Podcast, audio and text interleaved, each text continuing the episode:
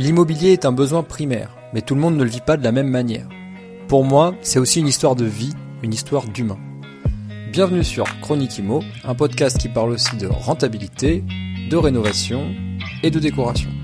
En toute simplicité et sans bullshit, pour le plaisir et aussi pour vous partager ma passion.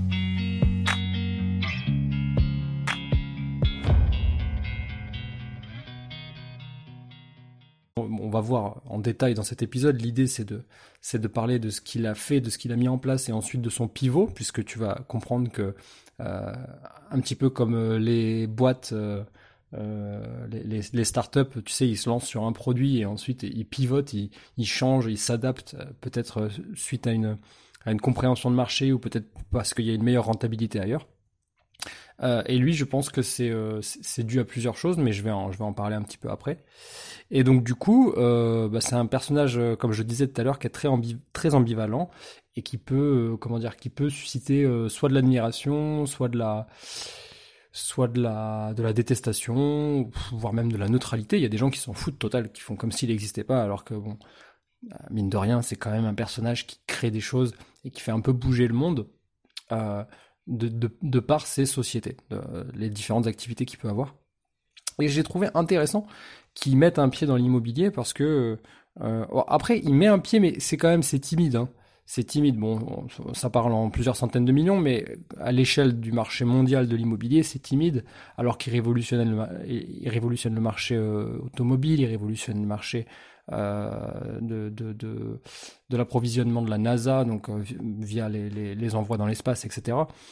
Et, euh, et, il fait aussi de l'immobilier, il fait tout un tas d'autres choses, évidemment. Hein. On, on, connaît, on connaît son, son, son appétence pour, euh, aussi pour le loop, hein, donc l'hyperloop, le, le, système de, de, de, transport en commun euh, dans des capsules, donc dans des, dans des surfaces closes. Et il y a tout un tas d'autres choses qu'il fait. Bon, bref, tout ça pour vous dire, tout ça pour vous dire euh, que l'épisode va parler de ça, de ce qu'il a, de ce qu'il fait, de ce qu'il a fait, de ce qu'il a compris de l'immobilier et qui peut prendre euh, beaucoup de temps à comprendre pour euh, pour beaucoup d'entre nous. Et donc du coup, on, on, va démarrer avec cet épisode tout doucement puisque en fait, la première chose que je tenais à te dire, c'est que si tu tapes Elon Musk immobilier sur Google, tu ne trouveras rien, ou alors les seules choses que tu trouveras, c'est qu'il a tout vendu.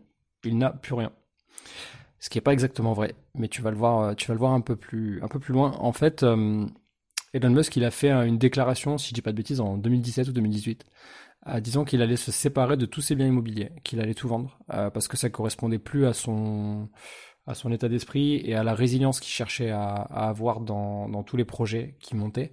Euh, donc on, le voit avec, euh, avec Tesla, avec Solar City, avec avec euh, le fait d'envoyer des fusées dans l'espace à moindre coût, parce que c'est quand même beaucoup, beaucoup, beaucoup moins cher que ce qui existait avant.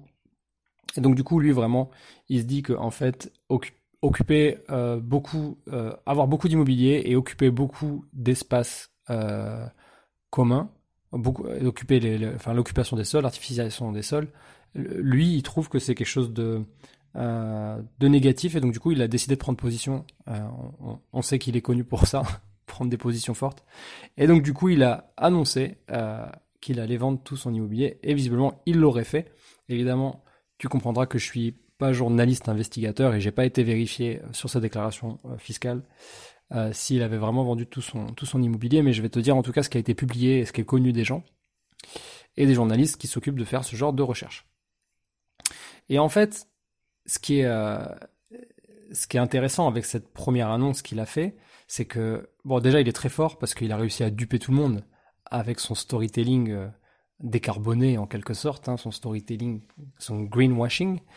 Euh, en fait, euh, faut savoir que, bon, il a, il a dit ça parce que ça, ça, ça permet, en fait, comme dans tout ce qu'il fait, il prend une position et il sait que euh, il y a une majorité de gens qui vont le, le suivre, ou en tout cas qui, qui vont adorer la prise de position, donc ils vont pas regarder l'ensemble de, ce qu'il fait, ils vont juste regarder cette position qu'il vient de prendre.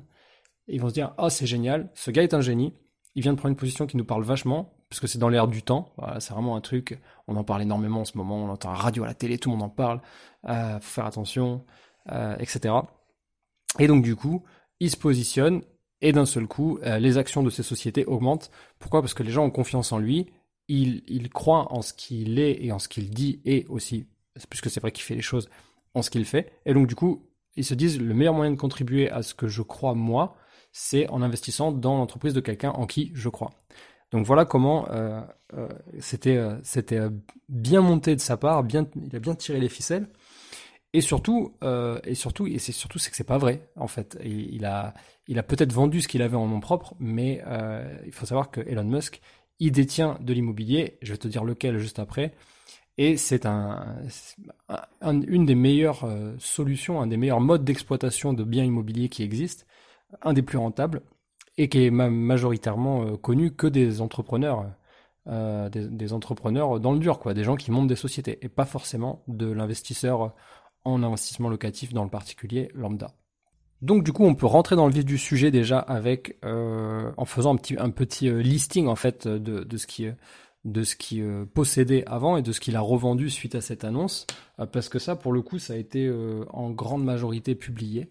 Euh, même si après, tu sais, c'est les États-Unis, c'est pas comme en France euh, au niveau de la, déclaration, de ce que tu as le droit, enfin, de ce que tu es obligé de dire. Y a, tout n'est pas, tout n'est pas publié. Il y a grand, y a une grande possibilité de, de, secret là-dessus. Euh, mais tu vois, j'avais réussi à trouver plusieurs listes et en les croisant, j'ai trouvé plusieurs biens immobiliers. Donc il a, quand même possédé pour plus de 120 millions de dollars d'immobilier des maisons essentiellement euh, et, euh, aussi un immeuble. Mais il a euh, visiblement tout revendu. Donc quelques exemples pour donner des chiffres pour faire plaisir à, pour faire plaisir quand même parce que ça régale les, les, oreilles.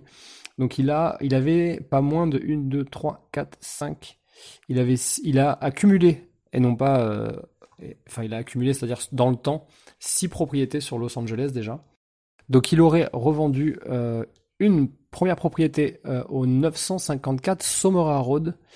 Euh, le 22 décembre 2020, il aurait revendu 29 millions de dollars, un peu plus de 29 millions de dollars, qu'il avait acheté 24 millions. Alors, ce qui est intéressant, c'est que sur toutes ces ventes, il, a toujours fait de la plus-value. Des fois beaucoup, des fois peu, mais toujours de la plus-value.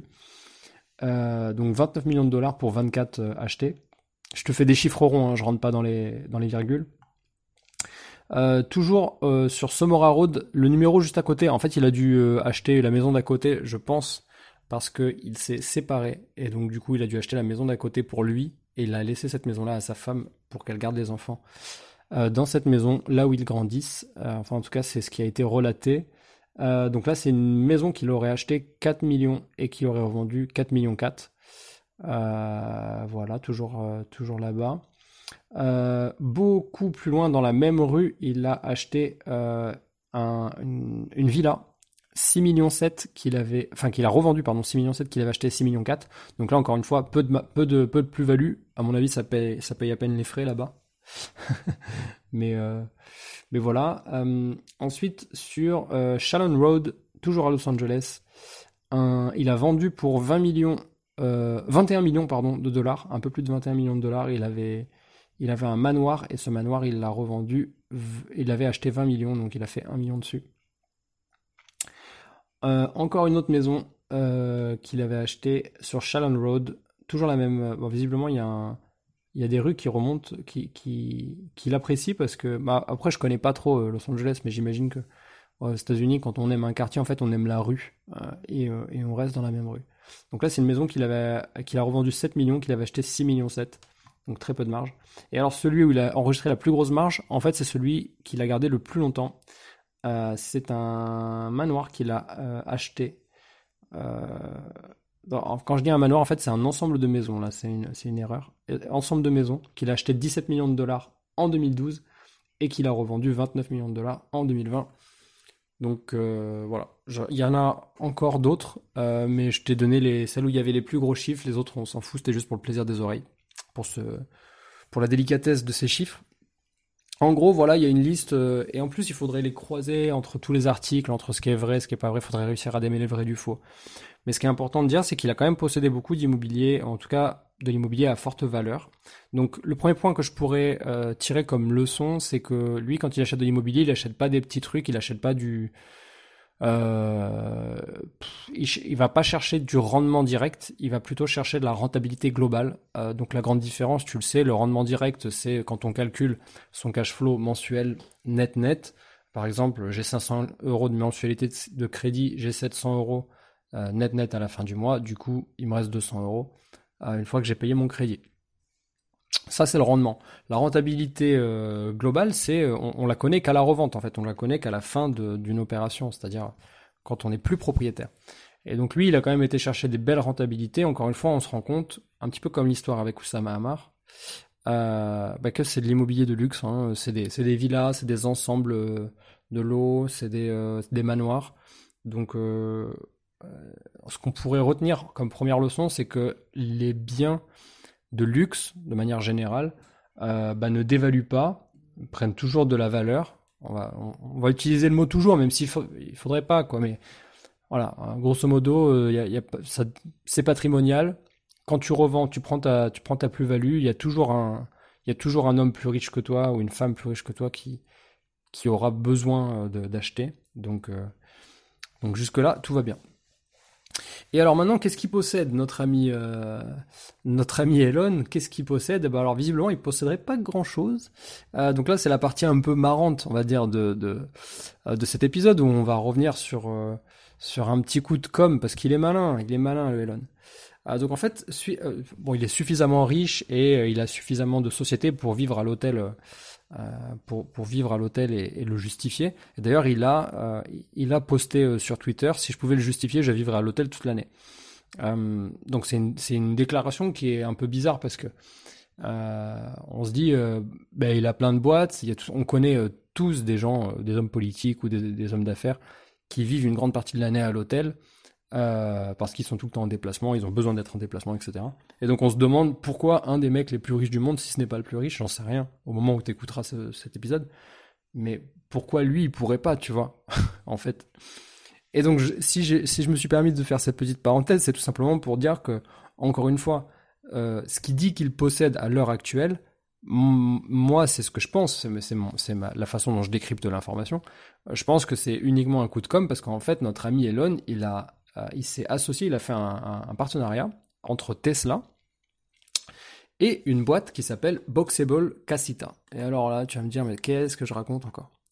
Boxable Casita, qu'est-ce que c'est? C'est des maisons euh, pliables, pliables et donc du coup dépliables, euh, que, tu, que tu achètes, qui arrivent sur un container.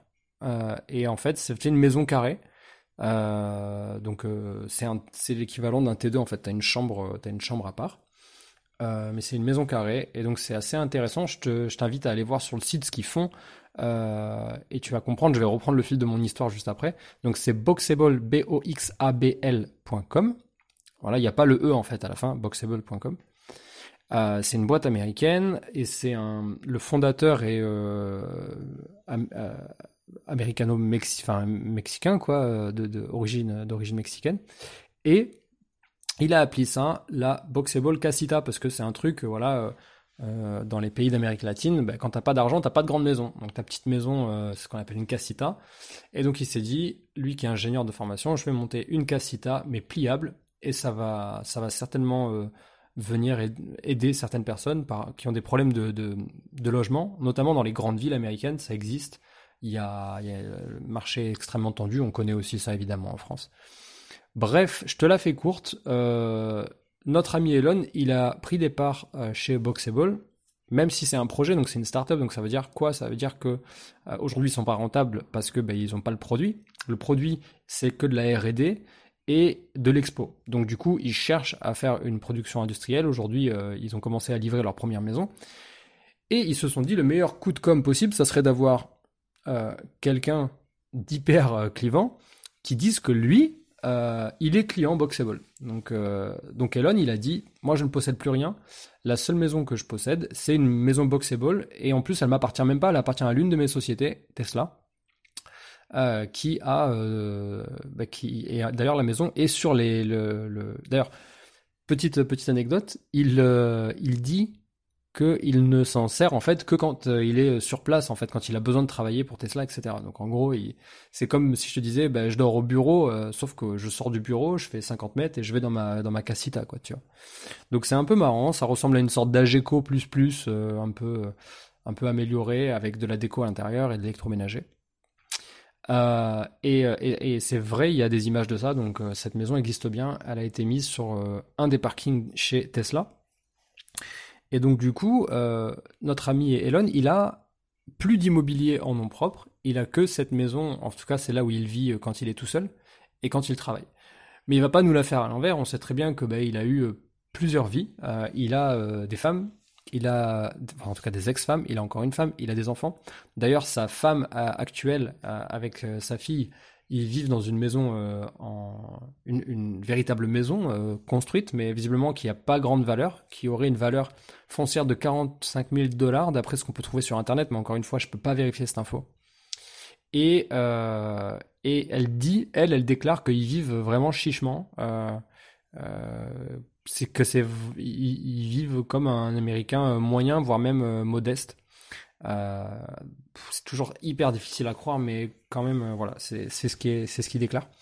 Évidemment, la maison, elle est à son nom à elle et non pas au nom d'Elon. Donc tu vois, il y a quand même pas mal de trucs qu'on connaît, nous, en France. Le nombre d'hommes d'affaires qui n'ont pas d'immobilier alors non ou les hommes politiques, parce que c'est des gros malins, ils se marient avec des femmes, ces femmes euh, possèdent beaucoup d'immobilier. Bon, bah voilà, on connaît. On connaît la, on connaît la, sauce. Donc c'est un petit peu ce qu'il nous a fait. Donc ça c'est sa façon à lui de, de, décarboner euh, l'immobilier. voilà. Euh, donc du coup la maison euh, où la, maison où vit ses, ses, enfants, enfin en tout cas sa, femme et son enfant actuel n'est pas à son nom. Mais par contre il y a tout un tas d'autres maisons qu'il a qu'il a eu possédé et qu'il a revendu. Et tu vas comprendre pourquoi je te, dis ça. Qu'il a revendu avec très peu euh, de négociation, si ce n'est pas de négociation, euh, pardon, de marge, si ce n'est pas de marge, tout simplement parce qu'il les a revendus à ses ex-femmes. En fait, il les a revendus à ses ex-femmes pour qu'elles puissent conserver la maison et y vivre avec, avec leurs enfants, euh, les enfants qu'ils ont eu ensemble. Tu vois un petit peu, en fait, on n'est pas, on n'est pas sur quelqu'un, en fait, qui avait vraiment une intention euh, de, euh, verte en fait. C'était pas pas ça. Peut-être que je m'exprime pas très bien, mais en gros ce que je veux dire c'est que euh, s'en foutait au moment où il l'a dit. Juste il voulait faire un petit coup de buzz. Il voulait que ce qu'il prend dans la boîte Boxable, bah, ça prenne vraiment de la valeur. les, les parts qu'il a prises dans cette boîte prennent de la valeur, que ce partenariat fonctionne. Bah, du coup, le meilleur moyen, c'est de faire un gros buzz dessus en disant bah, Moi, j'ai rien d'autre que ça. Et ça, ça va très bien, ça marche très bien, ça fait l'affaire. Pourquoi vous, vous, essayerez pas, vous n'essayeriez pas ça? Très difficile à dire. Bref. Donc voilà comment il a mis en avant euh, Boxable. J'ai trouvé ça très smart, euh, avec, euh, avec toute la roublardise qu'on peut connaître à ce type de, chef d'entreprise. Donc la déclaration, si je pouvais le justifier, je vivrais à l'hôtel toute l'année. Mon gars, tu peux largement le, justifier, et je pense que tu vis une grande partie de l'année à l'hôtel déjà. Voilà. Et alors tu vas me dire Mathieu, oui, mais là ça fait déjà 20 minutes qu'on papote, on a discuté, je t'ai expliqué ce qu'il avait fait avant avec l'immobilier, mais où est-ce qu'on en est maintenant? Pourquoi tu penses qu'il a de l'immobilier, etc. effectivement, il a toujours de l'immobilier, sauf que c'est pas pas en son nom à lui. Et je te parle pas non plus de l'immobilier qu'il a revendu à ses ex-femmes ou euh, ce qu'il possède dans Boxable. C'est pas c'est pas ça dont je parle tu vas comprendre que c'est beaucoup plus gros. C'est, là, on parle de quelque chose de beaucoup plus lourd.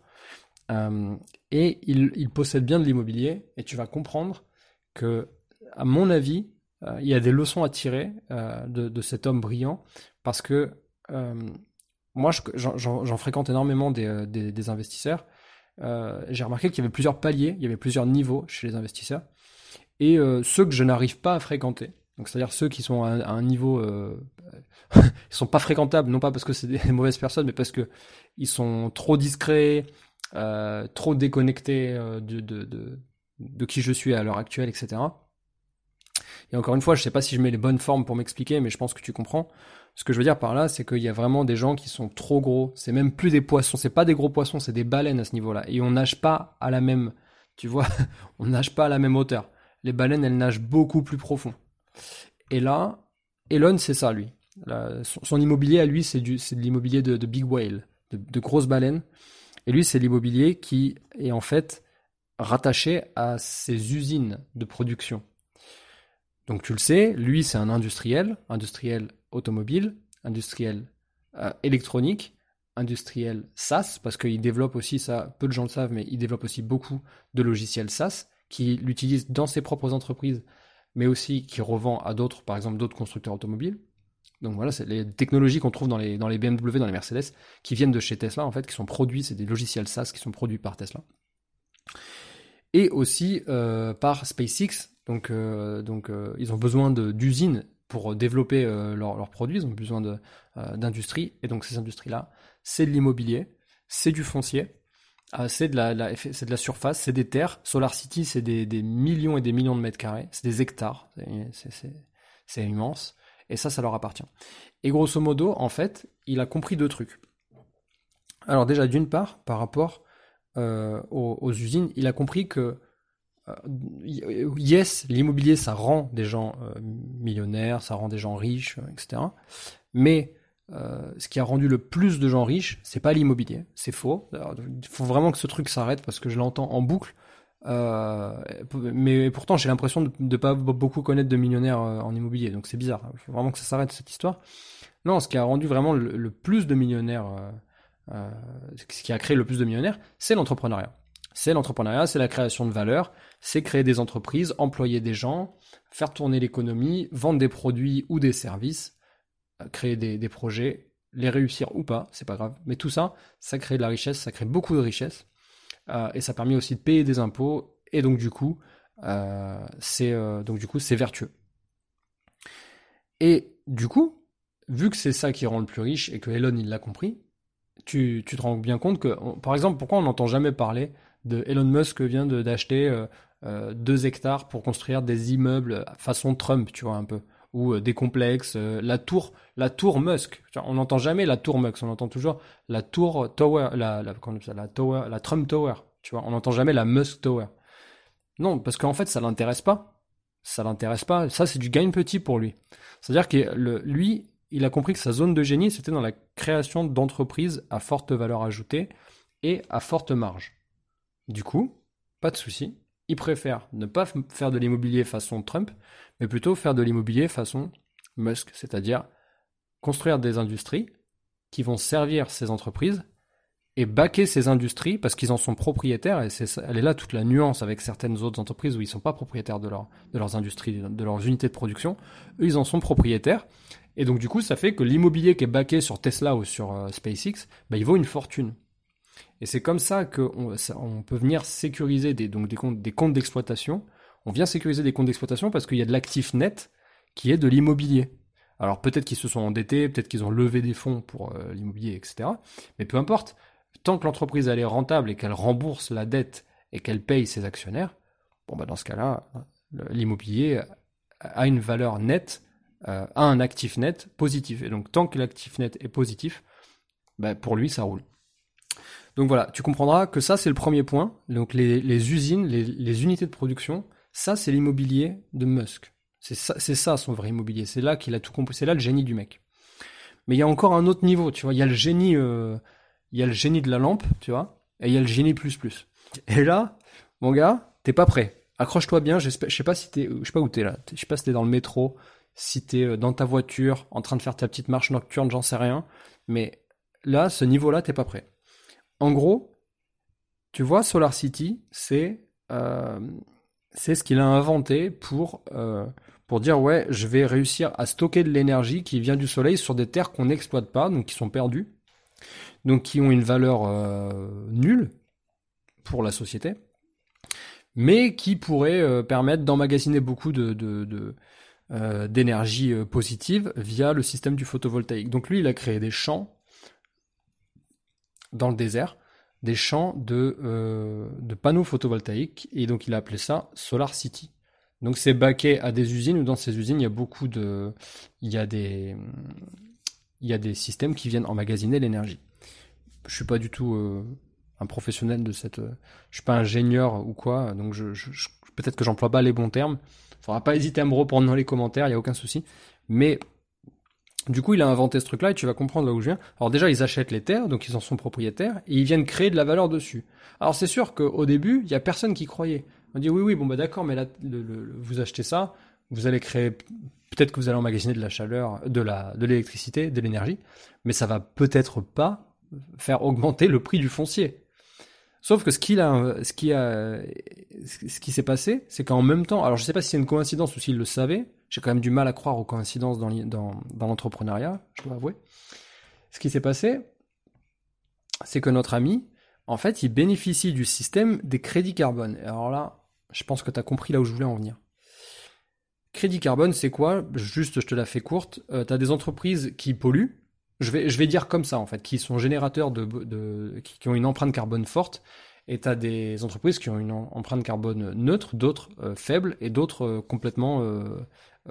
En fait, c'est le contraire. Ils sont, ils sont résilients.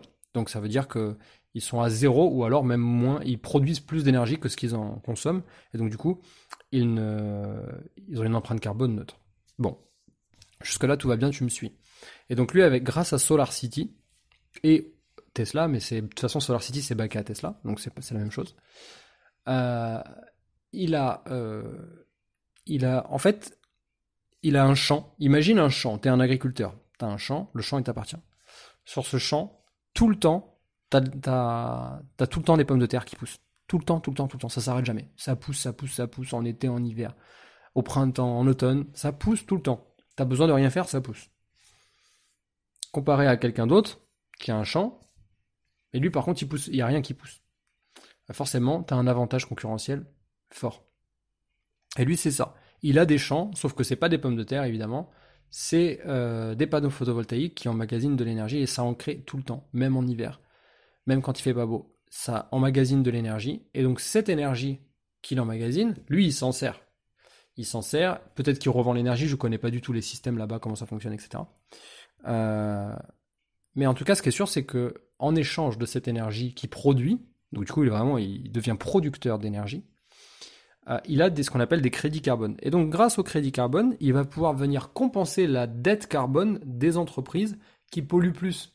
Donc, tu vas avoir peut-être un ELF ou un total qui pollue à mort, qui va venir euh, compenser de cette pollution en payant. Donc c'est pas une taxe, hein, c'est vraiment c'est de l'échange, c'est de l'échange de pollution. Donc on vend de la on vend de la de la de la du crédit carbone positif contre pour on va dire pour gommer, pour effacer de la pollution effective, de la pollution qui existe déjà, qui a été faite. Pour dire voilà, c'est une manière de euh, venir compenser par exemple, un total, il va dire, bah, moi, je suis pas capable. Et encore, c'est pas exactement vrai, c'est un mauvais exemple. Mais euh, n'importe quelle boîte qui pollue beaucoup, une, industrie, par exemple, qui va dire, bah, moi, j'ai, j'ai pollué et en crédit carbone, ça vaut 150 euh, 000 dollars. Et ben moi, c'est pour cette année, du coup, je vais acheter ces 150 000 dollars à un distributeur. Et je ne sais pas si, comment le marché est régulé aux États-Unis. En France, ça, passe tout par la même euh, case.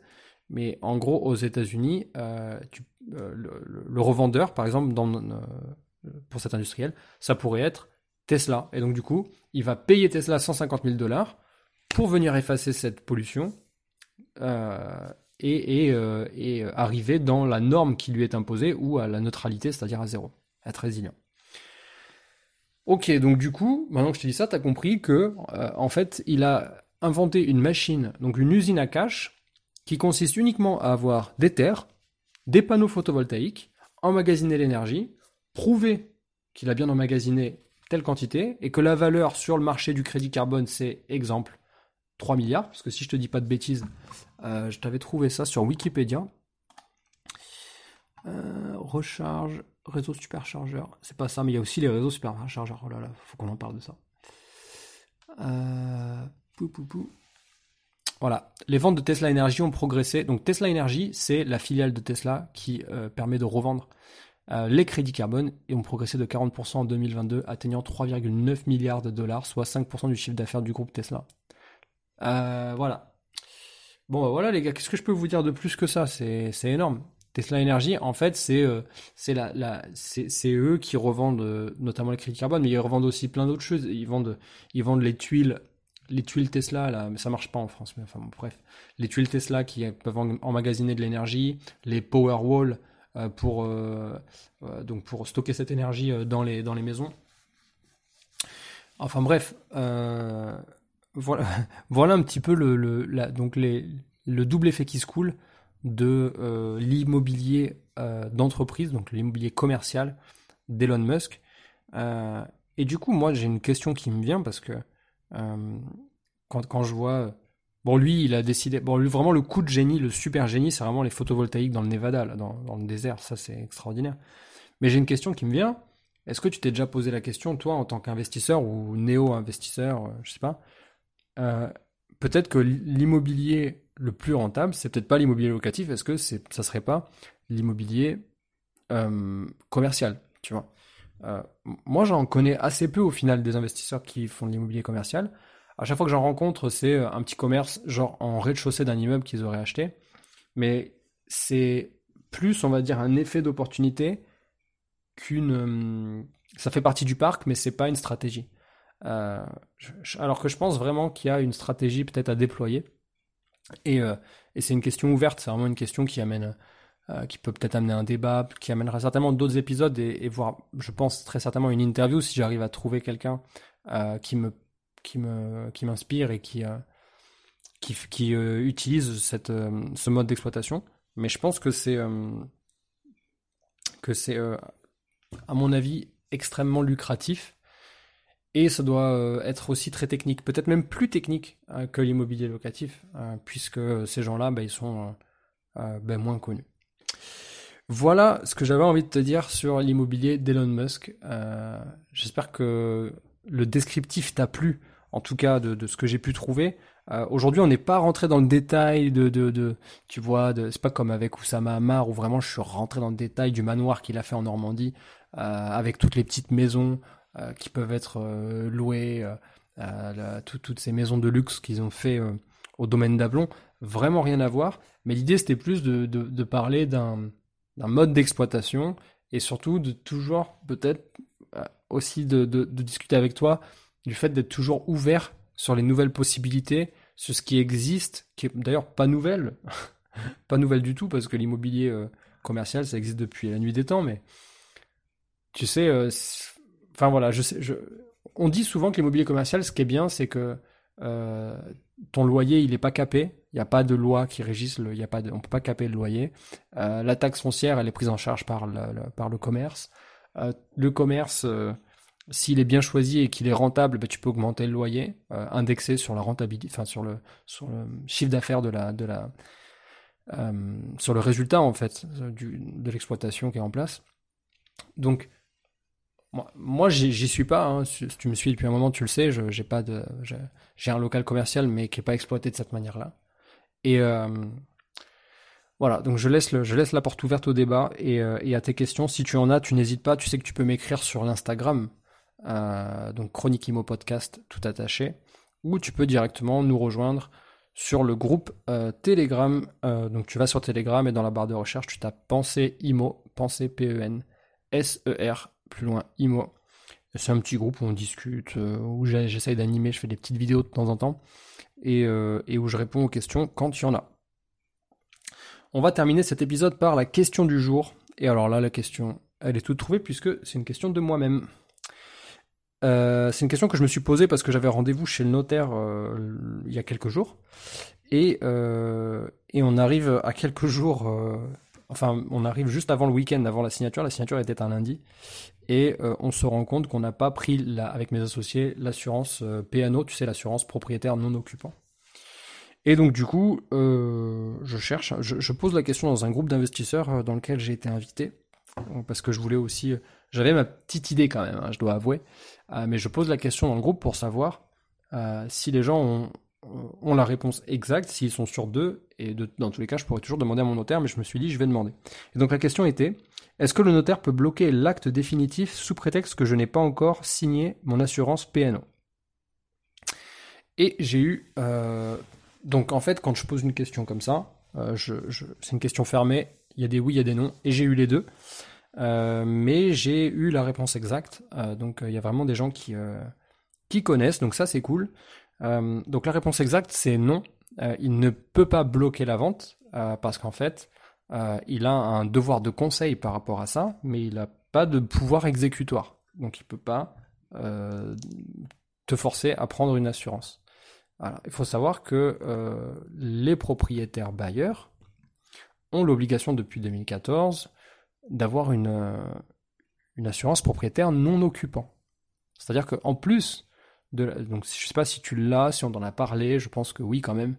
Mais euh, si tu es propriétaire d'un bien immobilier et que tu dis à tes locataires prenez une assurance, c'est obligatoire, donc une multirisque habitation, c'est comme ça que ça s'appelle ben sache que toi aussi, tu es redevable d'une, assurance. Euh, sauf que la tienne, elle s'appelle multirisque PNO, multirisque propriétaire non occupant. Et pour la non occupant, euh, il y a tout un tas d'options supplémentaires qui existent et qui n'existent pas pour le locataire. Donc je t'invite à, à, te rapprocher de ton assurance pour discuter des options qui existent. Donc voilà, euh, ton notaire ne pourrait pas. Du coup, il n'a pas bloqué, il n'a pas bloqué la vente. On a été à l'acte définitif, on a signé. C'était super cool. Euh, enfin, dans le sens moi je suis toujours très heureux de, rentrer un bien supplémentaire dans mon, parc.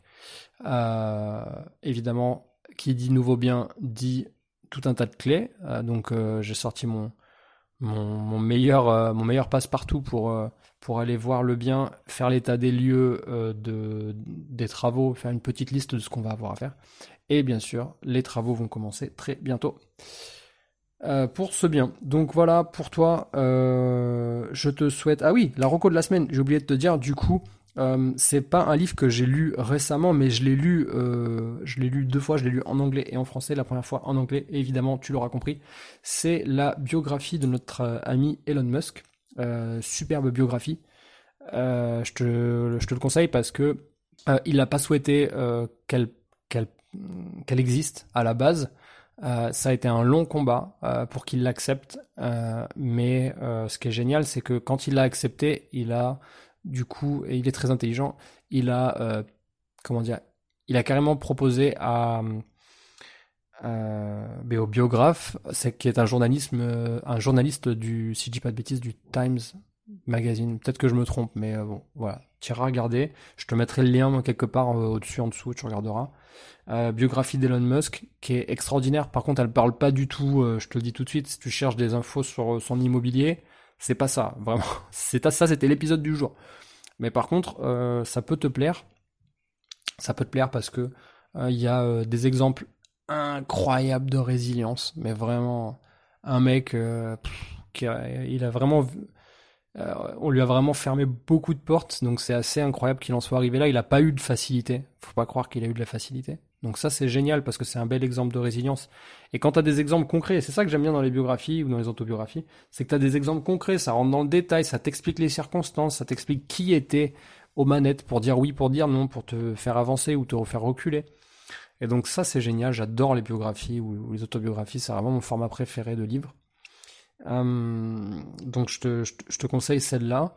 Et évidemment, elle a été écrite maintenant il y a, il y a, un, il y a un petit moment. Euh, donc toutes les dernières choses que tu as pu entendre sur le personnage euh, bah, ne seront pas euh, ne seront pas mises en avant.